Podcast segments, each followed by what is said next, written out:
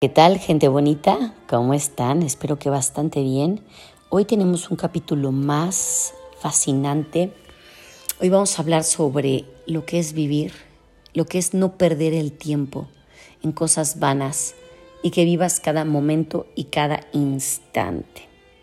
He estado leyendo el libro de meditaciones de Marco Aurelio, de la editorial Homero. Léanlo, es bastante, bastante bueno. Es un libro corto, pequeño, que te deja mucho pensamiento bastante bueno.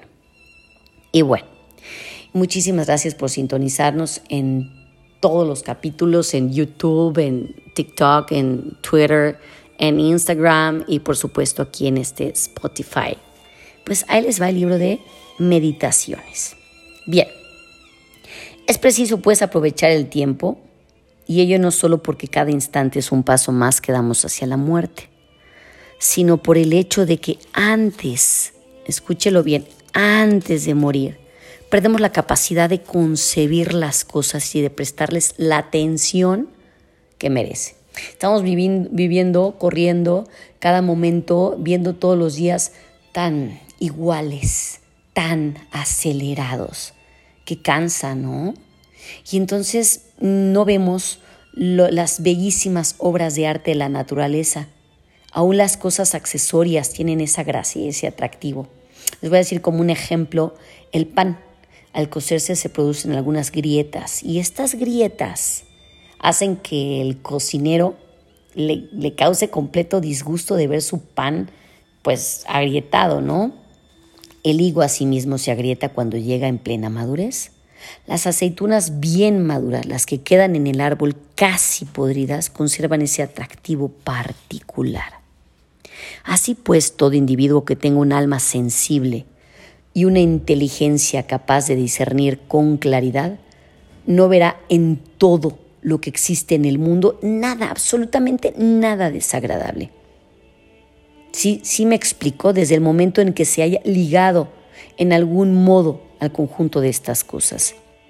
Hasta en una mujer anciana o en un viejo, su ojo experto verá la madurez, el ocaso de la vida, y sus miradas no estarán impregnadas de la lascivia al mirar los encantos de la juventud. Qué bonito es ver ese tipo de cosas que no nos percatamos ya.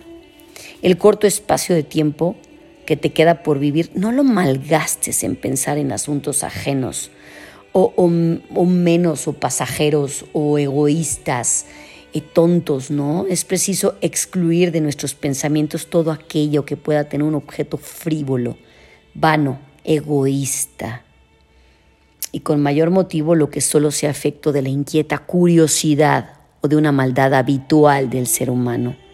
Acostúmbrate, sí, acostúmbrate pues a pensar tan noble y rectamente que si de súbito te hiciera esta pregunta, ¿en qué piensas? pudieras contestar inmediatamente y con toda franqueza, pienso en esto o pienso en aquello, y de modo que por tu respuesta se viera enseguida tu alma, esa sencillez se viera, se sintiera esa calidez de la bondad que es digna de un ser destinado a vivir con sus semejantes y de ser indiferente a los placeres y en general a todo lo que halaga los sentidos, sin odio, sin envidia, sin rastrera desconfianza. En, en fin, todas esas pasiones producirán vergüenza si tuvieras que aceptar que existían en el fondo de tu corazón. En resumen, no hace el menor caso de la estima de tales individuos, ya que empiezan ellos por no estimarse a sí mismos. ¿No les ha pasado que conocen a algunas personas y te das cuenta de la carga de egoísmo que tienen, de solo pensar, claro está, en su ego, en el yo, yo necesito, yo quiero, yo, yo, y todo aquello de lo que el destino le depara, ¿no? Entonces, definitivamente, procura hablar poco y no emprendas a, la vez muchos asuntos. Olvídate de cosas vanas, olvídate de cosas tontas.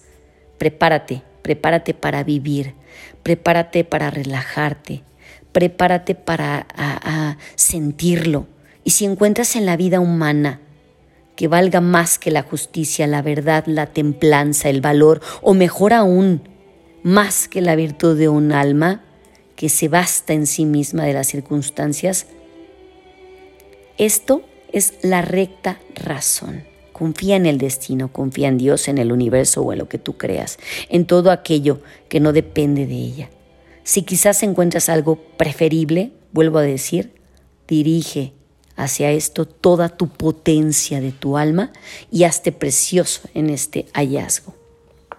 Les voy a seguir leyendo más capítulos de Marco Aurelio de meditaciones y ya con estos cinco minutitos que estamos aquí en Spotify, creo que es más que basto para hacerles ver eh, la capacidad que tiene el ser humano para, para vibrar bien, vibrar positivo, vibrar alto y fuerte.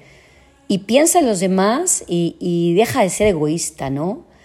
Vamos a tener muchísimos capítulos más. Este es el capítulo 1 de Meditaciones de Marco Aurelio y nos vemos muy pronto y muchísimas gracias por escucharnos. Nos vemos en un capítulo más. No seas egoísta, por favor.